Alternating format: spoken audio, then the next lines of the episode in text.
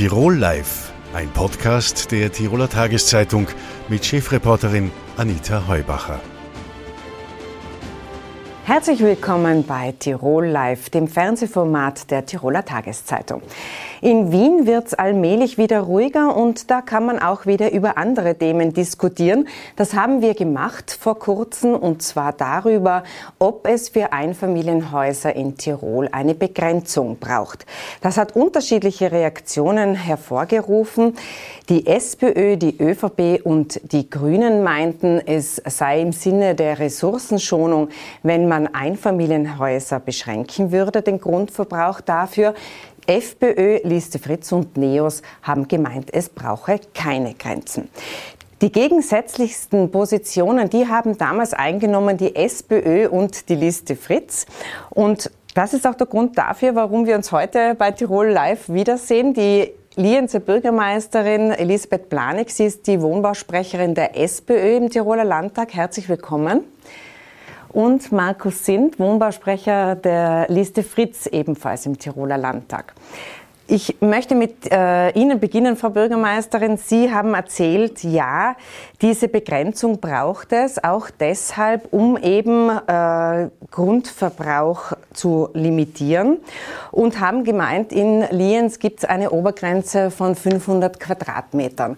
Hat sich das bewährt? Es hat sich ähm, absolut bewährt ähm, und ich muss auch dazu sagen, wir sind E5-Gemeinde und nahezu alle E5-Gemeinden haben sich ja äh, auch der Ressource Boden. E5-Gemeinde, das muss man gleich äh, erklären. Ähm, ja, E5, das ist ein Programm, das sozusagen jetzt also vor allem Land Tirol äh, ist, wo sich Gemeinden dazu, dazu verpflichten, ressourcensparend, äh, energiesparend in ihrem gesamten ähm, Gemeindebereich zu agieren. Und da gehört natürlich auch die Ressource Boden dazu. Äh, und ich muss sagen, es hat sich sehr bewährt. Ähm, und äh, die Sorge, die da ja immer im Raum steht, also dass da jetzt nur mehr 400 Quadratmeter pro äh, Einfamilienhaus äh, eine extreme Begrenzung sein sollte, oder wie der Herr Markus äh, Sinn gesagt hat, ähm, was sind Legebatterien? Also dem kann ich äh, wirklich widersprechen, weil es braucht bei diese 400 Quadratmeter wie insgesamt in der Bebauung und in dem gesamten Thema Wohnen, Grund und Boden, einfach Kreativität. Ähm, das heißt, 400 Quadratmeter bedeutet eine Wohneinheit, 400 Quadratmeter Freifläche. 400 wäre so etwas, wo Sie sagen, das wäre ein Richtwert, das, den man genau. gerne auch tirolweit anwenden genau. könnte. Genau, der wird tirolweit auch angewendet, der wird in der Wohnbauförderung bisher schon angewendet. Es gibt die erhöhte Wohnbauförderung mit 400 Quadratmeter. Heißt aber, wenn ich zum Beispiel eine Einliegerwohnung dazu gebe, dann habe ich zwei Wohneinheiten und damit erhöht sich natürlich auch die Fläche rundherum. Und was ich noch dazu sagen möchte, ist, dass man es natürlich relativieren muss. Ähm, diese 400 Quadratmeter und Einfamilienhausbebauung in den unterschiedlichsten Regionen von Tirol.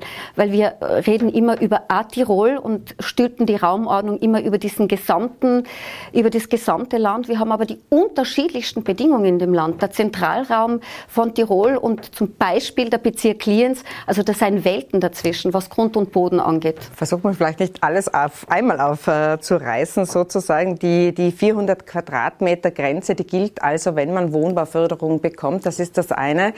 Aber es gibt natürlich, äh, wenn man keine Wohnbauförderung bekommt, äh, andere Grenzen. Die sind jetzt noch von Gemeinde zu Gemeinde unterschiedlich. Sie, Herr Sint, haben gemeint, so etwas braucht es nicht, weil sich de facto ohnehin schon niemand mehr ein Grundstück leisten kann in Tirol, das größer ist als die 500 Quadratmeter. Genau, ganz korrekt. Äh, grundsätzlich muss man sagen, wenn, wenn ÖVP, Grüne, SPÖ das Einfamilienhaus abschaffen wollen, dann muss man darüber reden, was ist ein Einfamilienhaus. Und ich habe gesagt, das klassische Einfamilienhaus mit 1000 und mehr Quadratmetern Grundfläche, das spielt in Tirol ja schon lange nicht mehr. Zumindest nicht mehr im Neubau, weil wenn Sie sich 1000 Quadratmeter leisten wollen in Tirol, dann müssen Sie einmal 500 bis 1000 Euro pro Quadratmeter auf den Tisch legen. Wenn Sie das haben, das wären ein paar, werden das schon haben, aber ein paar ganz wenige. Ich habe mir die Zahlen angeschaut, was wir so in Tirol bauen, in welcher Größenordnung wir bauen. Und Fakt ist, es ist halt so, wenn ich was gefördert haben will, also der Otto Normalbürger in Tirol, der baut bis 400 Quadratmeter auf Grundparzellen. Das sind eben Reihenhäuser, das sind kleine Einfamilienhäuser und deswegen sagen wir als Iste Fritz, wir schaffen das Einfamilienhaus nicht ab, sondern wir adaptieren es auf das, dass wir bodensparend agieren, dass wir nicht dem Flächenfraß weiterhin das, äh, die Rede machen und dass wir auch schauen, dass wir natürlich das auch in die Lücken schließen in den Dörfern. Weil das große Problem des Einfamilienhauses ist es, dass eine Familie irgendwo im Grünen, weit draußen baut, damit Zersiedelung, damit brauche ich wieder, habe ich mehr Verkehr. Nur das spielt es in den allermeisten Dörfern schon lange nicht mehr. Also darf ich da kurz widersprechen, Gern, äh, weil das stimmt einen nämlich Moment nicht. Bitte. Ich würde würd, würd sagen, natürlich, das haben Sie schon angeschnitten, es ist nicht überall gleich. Ja, die Grundstückspreise sind ja eben so, dass man sich äh, schon in dislozierteren Gemeinden, in entfernteren Gemeinden äh, größere Grundstücke äh, leisten kann. Aber vielleicht, Frau Bürgermeisterin, wollen Sie darauf nur direkt antworten? Ja, na, weil vor allem, das stimmt ja nicht. Gell? Ähm, und ich finde das absolut ungerecht weil es gibt in dem Land, äh, wir wissen das, äh, Menschen mit sehr viel Geld, die also dann nach der Theorie äh, vom der Liste Fritz sozusagen sich weiterhin äh, Gründe en masse, 1000 Quadratmeter, 1500, 2000 nein, nein, Quadratmeter ähm, kaufen können und das dort bebauen. Äh, und die, die das halt nicht haben, die sind sowieso eingeschränkt. Die, die die Wohnbauförderung brauchen. Die, die die Wohnbauförderung brauchen oder nach der Argumentation vom äh, Herrn Sint, äh, die das Geld eh nicht haben, sich mehr wie 400 Quadratmeter zu kaufen. Und das widerspricht meinem Gerechtigkeitssinn. Darum glaube ich, ist es schon gescheit, dass man sich äh, auf bestimmte Parameter einigt in der Bebauung in der Gemeinde. Und das ist halt einmal eine Gemeindehoheit bis zu einem gewissen Grad ohne die Wohnbauförderung, dass man sagt, man gibt ein Regulativ. Und ich habe gerade bei mir auch Immobilien. Ähm, im Immobiliengeschäft formulieren wir es vorsichtig, der sich ähm, genauso ein großes Grundstück gekauft hat, gedacht hat, er kann sich dort seine wunderbare Villa hinbauen. Aber da gibt es dann eine klare Vorgabe. Wenn der Grund so groß ist, dann mach mehr Wohneinheiten und nutze diese Wohneinheiten. Also er kann eine Villa bauen, aber er muss sozusagen noch andere mit einziehen lassen. Aber das ist ja das, das ist ja unrichtig. Das, was ja, das passiert ja Land auf, Land ab. Land auf, Land ab haben die Gemeinden Größenordnungen eingeführt. In meiner Gemeinde äh, sind 600 Quadratmeter bis zu 600 Quadratmeter. Jetzt werden Sie mir wohl nicht erzählen wollen, dass ich auf 600 Quadratmeter Bodenfraß produziere. Der Bodenfraß, der Flächenverbrauch in Tirol, der findet ja ganz woanders statt. Der findet im gewerblichen Bereich statt, der findet im touristischen Bereich statt. Da wird ständig Bodenverbrauch und Bodenversiegelung betrieben und ich wehre mich dagegen und die Liste Fritz wehrt sich dagegen, dass man ständig bei den Einheimischen anfängt. Die Einheimischen drängt man auf 400 Quadratmeter verdichtete Bauweise, die drängt man auf die Schatzseite und den Touristen gibt man in Chaletdörfern, in riesen Hotelbogen, gibt man die Sonnenseite und viel Platz. Und da habe ich gesagt, das ist Käfighaltung für die Einheimischen und Freilandhaltung für die Touristen. Da machen wir nicht mit, weil das ist meine Art der Gerechtigkeit, dass wenn ich Grund und Boden verteile, dann sind die Ersten, die was davon haben sollten, doch bitteschön die Einheimischen und nicht irgendwelche Touristen. Das finde ich dann nicht fair. Aber es würde ja trotzdem auch die Einheimischen bedienen. Es würde halt nur ein Limit äh, bedeuten von ich sage jetzt mal die 400 Quadratmeter, das müsste eigentlich auch für, für jeden Einheimischen dann ausreichen, oder? Ich sage, ich habe ja null Problem mit dem Limit. Das Limit gibt es ja de facto schon. Einmal gibt es das Limit über den Preis, das andere Mal gibt es das Limit über die Förderung und das dritte Mal gibt es das Limit, weil es viele Gemeinden ja vorschreiben. Aber Wohnbauförderung und äh, die Anzahl der Quadratmeter, die ich mir leisten kann zu kaufen, sind beides natürlich äh, reduziert durch das, was ich dafür zahlen kann. Ja? Das, sind, das sind Preisgeschichten. Äh, das trifft genau, dann immer dieselben. Deswegen müssen ja dann auch die Gemeinden regulierend eingreifen. Das können sie ja. Das steht ja jeder Gemeinde frei. Und wenn das die Frau Bürgermeisterin so wie in unserer Gemeinde mit 500 Quadratmeter macht und wir mit 600, dann ist das ja regulierend eingreifen. Wogegen ich mich wehre, ist, dass man bei der Thematik, wenn es um Bodensparen anfängt, bei den einheimischen Einfamilienhäusern und nicht sieht, wo die wirkliche Bodenverbrauch. Ich sage Ihnen zwei Beispiele. Ich habe gerade letztens gesehen, da entschuldet man einen Bauern für ein Gewerbegebiet in Dösens 12.000 Quadratmeter Gewerbegrund und heute bekomme ich einen Hotelneubau 28.000 Quadratmeter. Das sind Grundflächen. Da passen viele, viele 400 Quadratmeter Parzellen fürs Haus. Aus meiner Sicht sind doch etwas äh, zwei, zwei Themenbereiche. Das eine ist die touristische und die gewerbliche äh, Verbauung, aber das andere ist die Verhüttelung. Die findet natürlich auch statt. Das sieht man ja auch, äh, wenn man durch Tirol fährt, dass diese, dieses Einfamilienhaus, äh, dieser See an Einfamilienhäusern sehr oft in, in Gemeinden entsteht und ähm, es ist ja auch so, dass die Gemeinden sich nicht mehr ganz so sehr reißen um die Wohnbauträger, weil man natürlich auch feststellen musste als Kommune, dass so ein Wohnbauträger zwar mehr Einwohner bringt, aber auch sehr viel mehr Kosten durch Kinderbetreuung und Co. Ist es äh, eine Tendenz, die Sie auch festmachen, dass man sozusagen lieber das Einfamilienhaus im Grünen widmet, als einen Wohnbauträger anzusiedeln? Also ich glaube, dass es äh, ein gemischte, äh, gemischtes Angebot braucht für die Bevölkerung. Ich möchte vorher nur korrigieren und sagen, nicht die Bürgermeisterin setzt ein Limit mit 500 oder bei 600, sondern das macht schon der Gemeinderat als oberstes Gremium in einer Gemeinde. Ähm, ist so. Es ist nicht die Willkür der, der Personen. Ähm, und ich glaube, dass es ein, einen, ähm, einen Mix braucht, ähm, weil es gibt eben die unterschiedlichen Bedürfnisse der Bevölkerung und der muss eine Rechnung getragen werden, meiner Meinung nach. Das heißt, ich würde jetzt auch nicht sagen, per se, es gibt keine Einfamilienhauswidmungen mehr, aber wir sind alle miteinander gefordert, sowohl die Gemeinden ähm, als auch das Land, aber natürlich auch die Bauträger, ob die jetzt gemeinnützig sein oder nicht, da gute Mischung zu finden. Äh, ob das jetzt ähm, Reihenhausanlagen sein mit äh, gemeinschaftlicher Grünfläche, um diese 400 Quadratmeter einzuhalten und halt gemeinschaftlich Grün zu schaffen, oder ob es dann auch wieder ähm, sozusagen ähm, wirklich jetzt Blöcke sein, um verdichtet zu bauen. Ich glaube, die Tendenzen werden halt einfach immer mehr Richtung Verdichtung gehen, auch was jetzt das ganze Klimathema angeht. Das heißt, dieses äh, Auseinanderdriften wird auch durch die Raumordnungskonzepte wirklich hintangehalten, kann ich jetzt sagen, weil es gibt da eine sehr rigide ähm, Vorgabe auch vom Land, meiner Meinung nach auch zu Recht, um diese Zerfranzung zu verhindern. Aber noch einmal, meine Meinung ist, es muss ein breites Angebot geben und es muss auch sozusagen eine Durchlässigkeit geben. Ich kenne das ja drinnen, dass du, du hast zuerst ähm, dieses Einfamilienhaus, vielleicht mit einer Einliegerwohnung, dann, ähm, solange du Kinder hast, dann gehen die Kinder irgendwann, dann kommst du in ein Alter, wo das sozusagen nicht mehr die ideale Wohnform ist und das merke ich ja, wo dann sozusagen einem bestimmten Alter der Verkauf oder der Leerstand dieser Einfamilienhäuser passiert und die Leute dann in eine Wohnung gehen mit Lift, mit Barrierefreiheit. Also ich glaube, dass das ganz wichtig ist, dass man eine gute Mischung hat in den Gemeinden und äh, sowohl als auch möglich macht in, in dem gesetzlichen Rahmen. Das ist glaube ich, die große Aufgabe und die ist tatsächlich unterschiedlich. Jetzt sage ich es nochmal, die ist unterschiedlich von Gemeinde zu Gemeinde, von Bezirk zu Bezirk.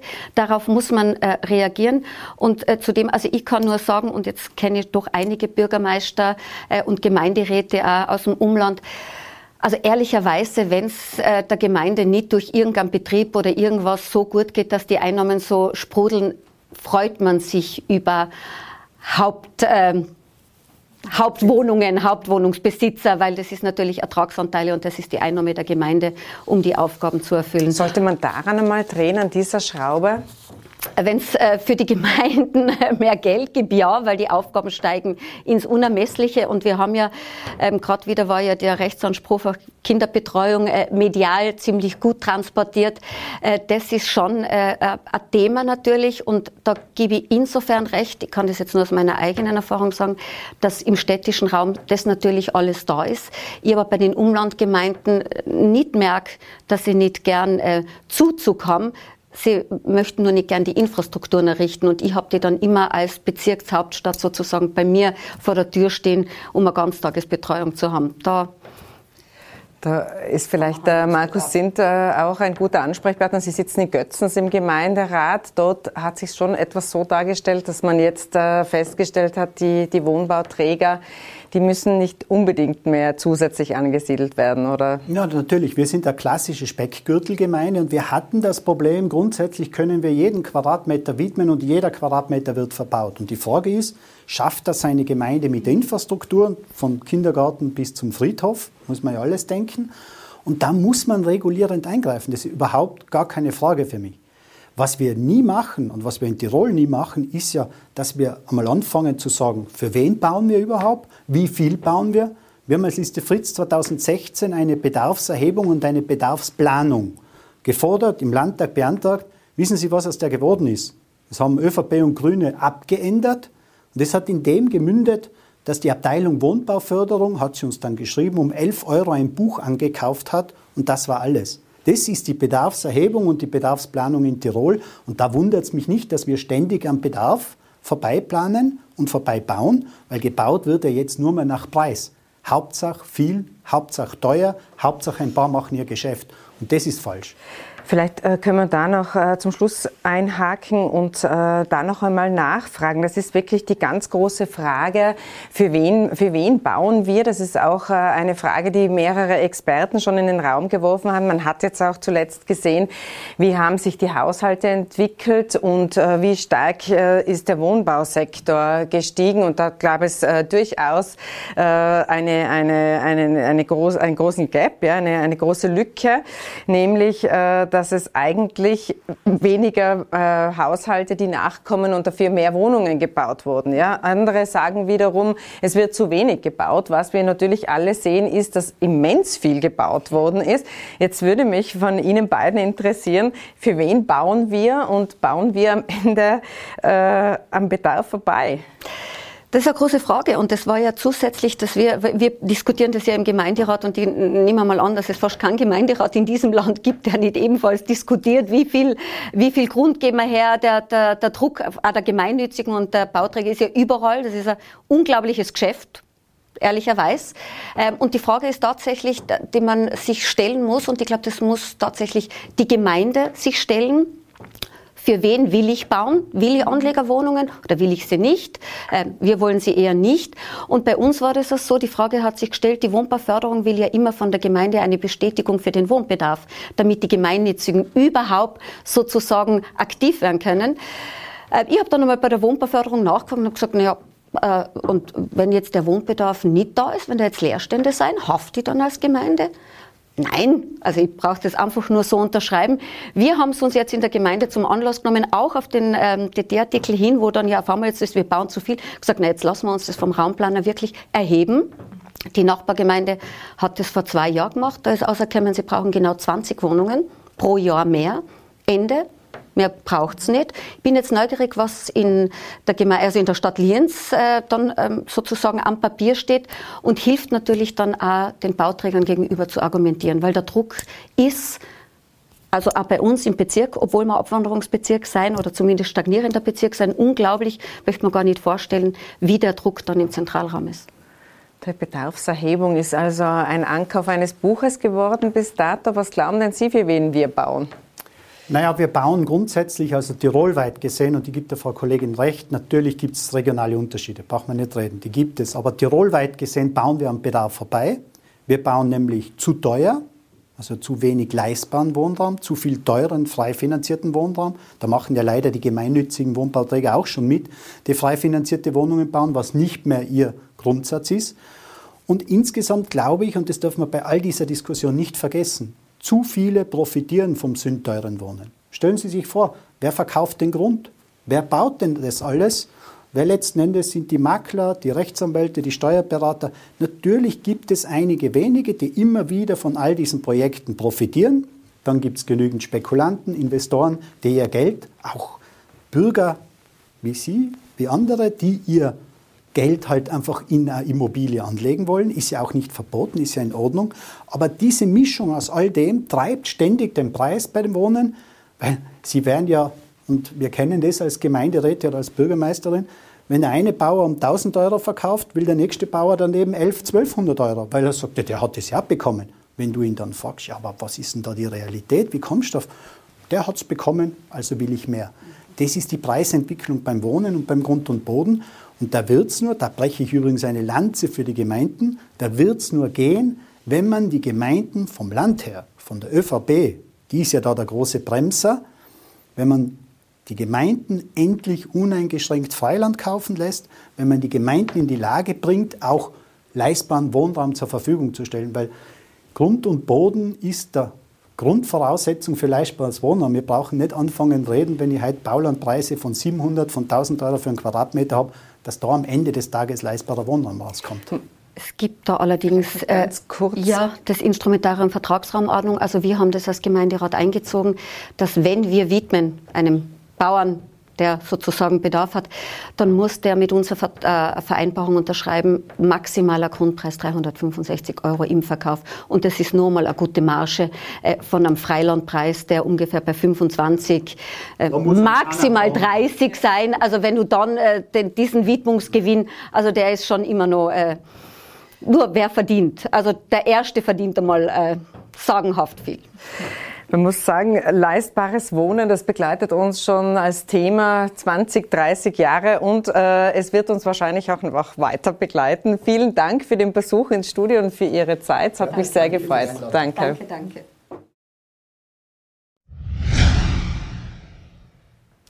Wie stellen wir uns Tirol in zehn Jahren vor? Diese Frage hat die Lebensraumholding aufgeworfen im Rahmen einer Perspektivenwoche unter der Lebensraumholding segeln die Tirol-Werbung, die Standortagentur und die Agrarmarketing.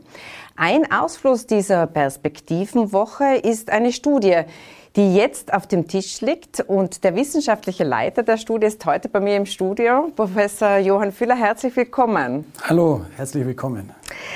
Äh, die Universität Innsbruck hat also diese Studie äh, verfasst in Zusammenarbeit auch mit der Wirtschaftskammer. Man hat also 56 Persönlichkeiten äh, befragt, wie sie sich denn Tirol vorstellen. Welche 56 sind denn da zum Handkuss gekommen? Ja, das war ein ziemlich schwieriger Prozess, weil man natürlich versucht, ein möglichst breites Spektrum an Teilnehmer zu identifizieren und trotzdem ist natürlich die Kapazität endlich mit 56 Leuten. Und man hat vorab eine Netzwerkanalyse durchgeführt, wo man potenzielle Teilnehmer anhand bestimmter Kriterien, unter anderem wie Zukunfts gewandt sie sind, wie sehr sie sich auch mit dieser Thematik auseinandersetzen. Und anhand dieser Kriterien haben wir dann von jung bis alt, von unterschiedlichen dann Bezirken aus Tirol eben auch entsprechende Teilnehmer gefunden. Und bleiben die anonym oder kann ich das irgendwo nachlesen, wer denn da äh, sein, sein Wissen oder seine Vorstellung, seine Vision zum Besten gegeben hat? Kann ich das nachlesen? Natürlich kann man das nachlesen. Das steht auch hier in der Studie äh, drinnen. Das sind auch nicht die einzigen gewesen. Ich möchte mich an dieser Stelle auch über diese 56 äh, Teilnehmer hinweg bei den Teilnehmern äh, des Workshops bedanken, aber auch Studenten haben ein Vorprojekt durchgeführt und haben weitere 30 Interviews geführt. Jetzt ist es so, wir, wir kennen Strategiepapiere. Die Tirol-Werbung wirft beispielsweise den Tiroler Weg ja äh, immer ins Rennen. Aber man muss schon festhalten, dass diese Studie jetzt sozusagen ein Leitbild, wenn man es überhaupt als solches bezeichnen äh, darf oder soll, für den ganzen Standort ist. Also da geht es nicht nur unter Anführungszeichen um den Tourismus, da geht es um Raumordnung, um Verkehr. Und was ist denn jetzt das große Ergebnis? Lässt sich das kurz zusammenfassen? Ja, ganz genau. Also es ging wirklich um ein ganzheitliches Bild. Wie wollen wir in zehn Jahren leben? Und in einem Satz, wir möchten eigentlich eine Vorzeigeregion für nachhaltiges, gesundes Leben und Arbeiten werden und das im Einklang mit der Natur und vor allen Dingen mit den Bergen natürlich. Ja, wer will das nicht? Ich habe mir ein bisschen die Studie angesehen und ähm, da es ja einige Schlagwörter. Das hat mir eben gut gefallen, weil ich mir gedacht habe, da hat auch die Wirtschaftskammer mitgearbeitet. Nichtsdestotrotz findet sich im Papier der Passus, ja, ähm, Unternehmer fördern einen aktiven Freizeitausgleich und das Thema wäre 35-Stunden-Woche, also 35 Stunden pro Woche zu arbeiten oder nur noch vier Tage. Inwieweit lässt sich denn sowas realisieren? Die Realisierung ist natürlich ein weiterer äh, interessanter Aspekt. Es ging erst einmal darum, wie wollen denn die Menschen in Zukunft leben und arbeiten. Natürlich gehört zum Leben dazu. Eine kleine Anmerkung noch. Es war nicht nur die Wirtschaftskammer, sondern es sind wirklich Vertreter aus den unterschiedlichsten Bereichen, Landwirtschaft, äh, Forschung und Entwicklung, Jugendorganisationen etc. Und da ist eigentlich uno sono herausgekommen, dass in manchen Bereichen es einfach wesentlich attraktiver wäre, zum Beispiel in Tourismus, zum Beispiel auch in der Landwirtschaft, wenn man flexiblere Arbeitszeitmodelle hätte, weil es eben dann schwierig ist, äh, wirklich äh, die entsprechenden Mitarbeiterinnen zu identifizieren und auch dann zu begeistern. Und es gibt durchaus Modelle im Handwerk, im Tourismus, äh, auf der Universität, wo man ganz klar sieht, dass das auch funktionieren kann, ja, wenn eine Flexibilisierung stattfindet. Und das kann sowohl mal vier Tage sein, das könnte aber auch 35 Stunden sein. Wenn man jetzt an digitale Arbeitsmodelle denkt, dann wäre es im besten Falle sogar wirklich selbst gewählt und man könnte Zeitkontingente dann äh, verschieben. Glauben Sie, dass äh, da Covid und die Corona-Krise etwas ausgelöst hat? Da sind einerseits Menschen ja in Kurzarbeit gewesen, andererseits hat man eben gerade diese Telearbeitsplätze sehr gut ausnutzen können. Glauben Sie, dass das äh, diesen Wunsch nach einer Flexibilisierung der Arbeitszeit massiv verstärkt hat? Auf alle Fälle, Covid äh, war im Prinzip ein Beschleuniger für viele Dinge. Und die Notwendigkeit macht erfinderisch und in dem Sinne war es auch hier, dass viele Dinge einfach gemacht werden mussten, weil man gar keine andere Wahl hatte. Und plötzlich kann man von zu Hause aus arbeiten und wenn man von zu Hause aus arbeiten kann, dann kann man eigentlich auch von jedem anderen beliebigen Ort aus arbeiten, wo man eben sein Laptop, eine gute Internetverbindung und sozusagen eine Kamera hat. Und genau das hat stattgefunden. Aber nicht nur äh, bei dem Thema Arbeitszeitmodelle, sondern überhaupt, wie wir miteinander umgehen. Allerdings bin ich natürlich schon froh, dass wir mittlerweile auch wieder die Möglichkeit haben, uns persönlich treffen zu können. Jetzt ist ein weiteres äh, Schlagwort neben ganz vielen eben Raumordnung, Tourismus und Co. Aber natürlich geht es auch um die Mobilität. Stichwort Verkehr. Da sind wir Tiroler sehr geplagt vom Transitverkehr. Da redet man auch schon jahrzehntelang davon, dass man sozusagen den Lkw-Verkehr reduzieren will. Wir sind jetzt wieder auf dem gegenteiligen Weg. Wir steuern auf 2,5 Millionen Lkw-Fahrten hin. Noch dazu kommen 12 Millionen Pkw-Fahrten über den äh, Brenner. Und man muss schon sagen, bei der Mobilität, da ist man ja immer äh, bereit, Abstriche zu machen, solange äh, es nicht einen selber trifft. Was sagt denn das Papier in puncto Mobilität? Wie werde ich denn in zehn Jahren von A nach B kommen? Also da gibt es unterschiedliche Konzepte. Zum einen gebe ich Ihnen recht, was ganz klar herausgekommen ist, dass diese Probleme natürlich nicht gewollt werden und dass die angegangen werden sollten. Es gibt zwei wirklich zentrale Punkte zur Mobilität. Zum einen, dass sie CO2-neutral und sauber wird, also dass man zumindest, wenn sie denn sein muss, eine relativ saubere und nachhaltige Mobilität erreichen können. Und das kann uns nur dann gelingen, wenn auch entsprechende Technologien entwickelt werden, aber wenn auch Angebote geschaffen werden. Und dann natürlich, wenn es zu viel ist, äh, an bestimmten, äh, sage ich jetzt mal, Peaks oder dann auch zu Ferienzeiten, da muss man natürlich schauen, wie kann man eigentlich entlasten. Und diese Entlastung zum Beispiel in die Täler zu fahren, Viele gehen dann oder konzentrieren sich vielleicht nur aufs Zillertal, das ist jedem bekannt und bewusst. Auf der anderen Seite gibt es sehr, sehr viele schöne Täler und wenn man das eigentlich intelligent steuern könnte, und da ist auch die Digitalisierung natürlich mit dabei, dann kann man das äh, gewissermaßen entlasten. Aber natürlich braucht es nicht nur eine intelligente Steuerung, sondern auch Anreize, es braucht vielleicht auch bestimmte Regelungen, um das in den Griff zu bekommen, wenn das weiterhin so zunimmt. Was heißt denn intelligente Steuerung? Kann ich mir jetzt wenig vorstellen. Was, was heißt das, eine intelligente Steuerung des Verkehrs? Also allein zu wissen, äh, ich stehe jetzt mindestens drei Stunden im Stau oder Anzeigen, also bestimmte Täler sind jetzt schon deutlich überfüllt und eigentlich setze ich da nur noch im Auto und kann da mein Picknick machen, weil auf der Hütte etc. bekomme ich überhaupt keinen Platz mehr. Also allein diese Informationen, wenn man zur Verfügung hätte und dann aber auch noch alternative Angebote bekommt, das wäre zum Beispiel ein Anreiz, um dann auch vielleicht seine Entscheidung zu revidieren und dann doch einen anderen Ort aufzusuchen. Oder im besten Fall dann auch mal zu Hause zu bleiben oder dann eben zu Fuß oder aufs Fahrrad umzusteigen. Zu Hause zu bleiben, das hören die Touristiker nicht so gerne, wenn es die deutschen Gäste betrifft. Aber wenn, wenn wir beim Verkehr äh, bleiben, dann würde ich Sie noch fragen wollen, glauben Sie, dass so etwas wie Carsharing, äh, Sharing, also ein Auto zu teilen beispielsweise, ist das etwas, was Sie in zehn Jahren massiv sehen oder ist das immer noch eine Randerscheinung, wie es jetzt ist? Also das ist äh, ein ganz ein wichtiges Thema, die Intermobilität auch zu stärken. Beispielsweise, wenn ich mit dem Zug anreisen möchte, dann muss ich ja entsprechende äh, Mobilitätsangebote vor Ort dann haben. Und was, glaube ich, immer stärker kommt und was sich viele dann auch wünschen, sind autonom fahrende Fahrzeuge, die beispielsweise bestimmte Shuttle-Routen dann anbieten. Gerade wenn ich in einer Tourismusdestination bin, beispielsweise vom Hotel äh, zur Liftstation, von der Liftstation zu bestimmten Aussichtspunkten und dass da eigentlich ein kontinuierliches Angebot besteht und das natürlich auch elektrisch oder wasserstoffbetrieben. Ich möchte natürlich vielleicht auch umsteigen auf ein E-Bike, E-Bike-Sharing oder dann doch selber zum Lenker greifen.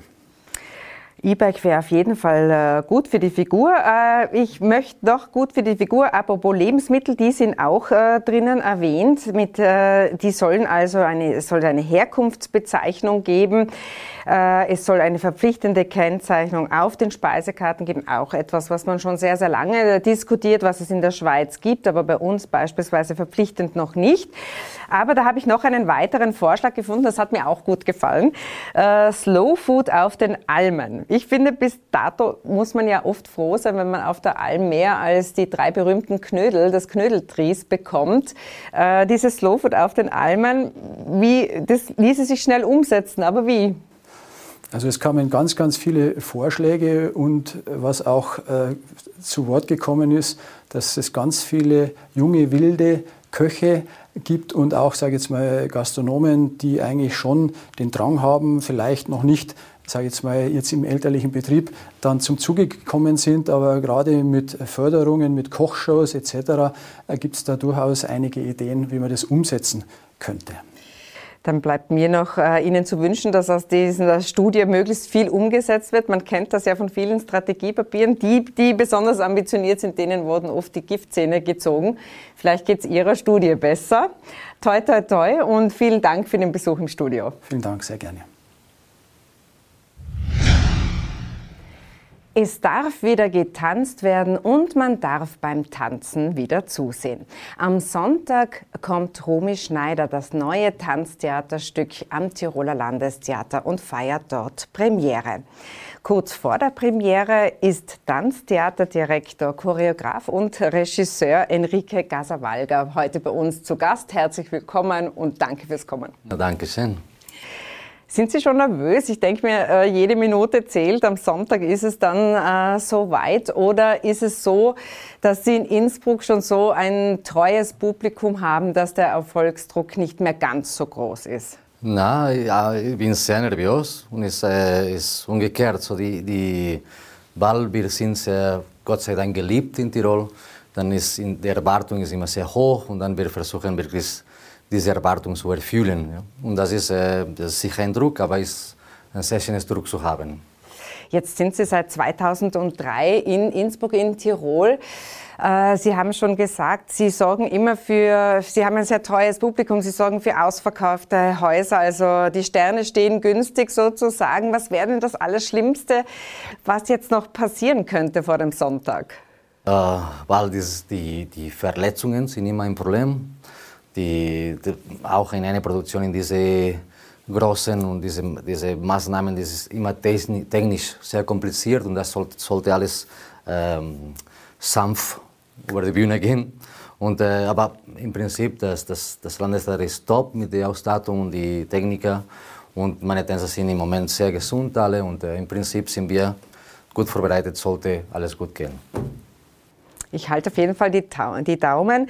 Ähm, Romy Schneider, warum sind Sie auf diesen äh, Stoff gekommen? Romy Schneider ist Anfang der 80er Jahre gestorben. Sie sind äh, 1976 geboren. Also was hat Sie denn so fasziniert und wie sind Sie auf den Stoff gekommen von ja, Romy Schneider? Am Ende habe ich nicht in den Stoff gekommen, so die Idee ist von meiner Mutter. Und die, ja, sie hat mir gesagt, Enrique, dein, dein nächster Ballett sollte Romy Schneider sein. Also wir sind in Österreich und die Ikone. Ja, Mama, ich, ich, ich, ich überlege. Und am Endeffekt, sie hat mir bei Kochen, sie hat mir das ganze Leben von Romy Schneider erzählt und war faszinierend. Ne? Und äh, dann sowieso Filmen und Research und es war, war sehr angetan mit dem Schicksal von dieser Figur und mit ihrem Talent. Das, und dann war ich sofort sehr, sehr inspiriert. Äh, jetzt weiß man ja, dass äh, die Mütter in äh, Spanien oder in Katalonien einen großen Einfluss auf ihre Söhne haben, aber dass sie gleich bestimmen können, was am Tiroler Landestheater gespielt wird, das ist auch, das ist auch nett zu wissen und zu erfahren. Romy Schneider ist tatsächlich eine total spannende Biografie. Was darf man dann, was darf man erwarten? Ist es das große Herzschmerz, alle Triumphe? Was wird denn kommen? Und vor allem, was für Musik wird äh, das Stück begleiten? Ja, ich, ich, ich habe versucht, zum, zum rausfinden, was, was hat sie gefilmt in bestimmten Episoden von ihrem Leben und was ist in ihrem Leben, privates Leben passiert. Und, und diese ähm, ähm, Beziehung ist sehr eng und sehr hart. So, wenn ist etwas in ihrem Schicksal sehr hart passiert, sie hat gerade gefilmt. Ja? Und zum das Publikum bringen in eine, in eine Zeit und Platz, habe ich dann die Musik gewählt. So, was, ist, was hat das, das Leute gehört in der Zeit von, wenn sie war in Paris, dann sicher ist äh, französische Musik oder Chanson. Oder wenn sie hat äh, einen bestimmten Film gespielt, was war die Musik in diesem Film, habe ich auch benutzt. So im, am Endeffekt durch das Musik konntest du die Biografie durchlesen oder durchhören. Das, das habe ich versucht, zum, zum das Publikum platzieren und die Atmosphäre kreieren, was hat sie zu Hause gehört als Musik. Was hat sie zu Hause gehört als Musik? So, sie hat äh, La Bohème gehört, sie hat Jetem gehört, sie hat, ähm, gibt es äh, eine, eine ganz bestimmte Band, die hat gespielt vor der ähm, Nazi-Zeit von Österreich und das war, diese Band war verboten. Das, das, dieser Bruch zwischen dieser Jazzband war äh, sehr freulich und, äh, und, und, und Spaß, dann war plötzlich eine, ein Bruch mit dieser, mit dieser Geschichte in, in Österreich. Und das zum Beispiel habe ich versucht, das um in das zu erklären. Romy Schneiders Mutter hat ja eine ganz andere Rolle gespielt in dieser dunklen Zeit. Äh, deshalb hat sich vielleicht auch die Tochter da emanzipieren wollen oder wie würden Sie das deuten? Doch, das, das ist eine sehr starke Beziehung, weil am Endeffekt die Mutter hat sie gebracht, um ihre Träume, und ich denke, der Traum von Romy Schneider war zum Spielen, diese, dieses brutales Talent zum Kamera zu bringen. Und das war die Mutter, hat sie dort gebracht. Und gleichzeitig dann kommt sicher der Erfolg von Sisi und zwar trotzdem ihr Gefängnis. Ne? Sie war immer die Sisi und sie möchte raus von diesem Klischee gehen. Das hat Österreich nicht akzeptiert und hat eine Karriere in Frankreich gemacht. So war immer, so ich glaube, der Romy war in einer bestimmten Weise immer in einem bestimmten Gefängnis. Und, äh, und sicher, die Mutter hat eine Rolle gespielt in dieser Zeit, mit diesen, mit diesen Filmen, mit was sie hat gedacht, werde am besten für ihre Tochter sein. Jetzt haben Sie die Sissi-Filme angesprochen. Das ist natürlich so, dass bei uns äh, Romy Schneider immer äh, mit Sissi in Verbindung steht. Ist das bei Ihnen in Barcelona auch ein Thema? Kennt man dort die Sissi? Doch, das ist eigentlich interessant. Das kommt von meiner Mutter auch. So, meine Mutter hat ähm, als Teenager erlebt die Sissi-Zeit und sie war verliebt mit dieser Sissi und die Prinzessin zu werden. Und das, sie, klar, sie war sehr angetan. Aber dann sie war in den 60er Jahren eine, eine, sie hat in der Universität studiert und sie war in der Revolution. In Spanien war auch diese Diktatur von Franco.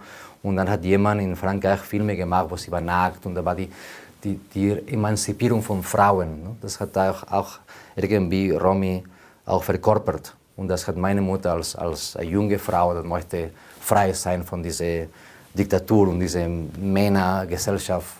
Auch sie hat das gespürt und das hat das geliebt. So, so, meine Mama war eine Fan von, von Romy Schneider durch so die, die Sissi-Zeiten und auch die andere Seiten, wo sie Frank französische äh, Filme gemacht oder etwas mehr künstlerisch oder mehr riskant. Jetzt ist es ja so, dass Sie am Tiroler Landestheater, ich habe schon erwähnt, immer für ausverkaufte Häuser sorgen und äh, nichtsdestotrotz hat die Dance Company für die Tänzerinnen und Tänzer, aber auch für Sie immer nur Einjahresverträge. Woran liegt das und würden Sie sich irgendwie wohler fühlen, wenn das äh, ein mehrjähriger Vertrag wäre?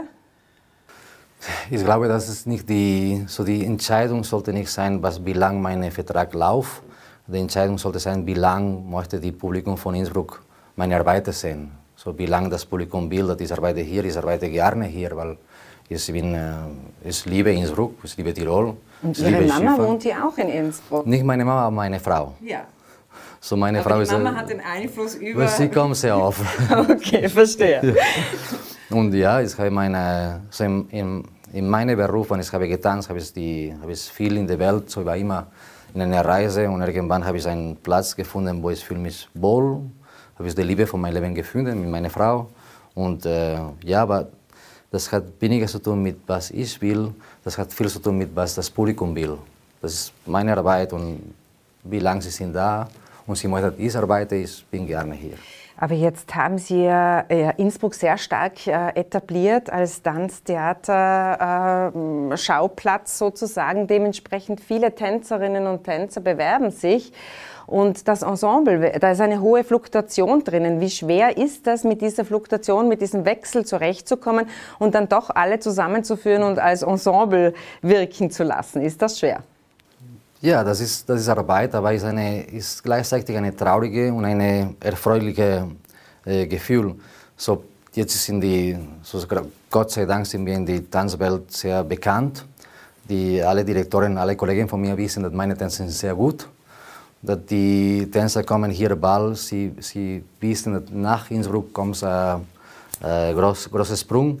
Und gleichzeitig habe ich Tänzer, die waren bei mir drei Jahre und dann sind jetzt groß geworden in der Tanzwelt und das, das macht mir eine Freude. Und äh, wenn die kommen, die neuen Talente, ist auch eine Freude zu, zu sehen, okay, was wird passieren mit diesen Künstlern. ist, Im Endeffekt ist, äh, ist ein sehr schönes Erlebnis, das ein Teil zu sein von des Lebens von diesen Künstlern. Also es hat Vor- und Nachteile sozusagen. Ähm, hat es schon einmal ein Abwerbungsangebot äh, für Sie gegeben? Hat schon ein anderes Haus versucht, den Erika Casavalga von, von Innsbruck zu lösen? Ähm, ja, ähm, wie kann ich das sagen? Ich, ich möchte, wann, wann ich anfange eine Arbeit und äh, ich habe das Gefühl, ich bin noch nicht fertig, ich möchte die Arbeit fertig machen. Und dann gibt es andere Möglichkeiten. Aber bis jetzt, denke ich, habe ich noch, habe ich noch viel zum Geben zum Tirol. Oder ich hoffe mindestens. Aber die Versuchung äh, könnte Sie ereilen sozusagen, wenn Sie das Gefühl haben, mit Tirol gut abgeschlossen zu haben. Wissen Sie, ist, ähm, jedes, jedes Vorstellung, ich bin da. Und wenn ich sehe, das Publikum, das steht auf und klatscht und, und ich, ich spüre die Liebe vom Publikum zu meinen Tänzern, sehr, sehr wegzugehen. Okay, ich verstehe. Das müsste schon eine ganz, ganz große Versuchung sein. Ich wünsche Ihnen und Ihrem Ensemble alles, alles Gute für den Sonntag. Ich äh, bin sehr zuversichtlich, dass sich auch, auch, diesmal wieder alle total begeistern werden. Und herzlichen Dank für den Besuch im Studio. Dankeschön, Sven. Danke. Tirol Live, ein Podcast der Tiroler Tageszeitung. Das Video dazu sehen Sie auf tt.com.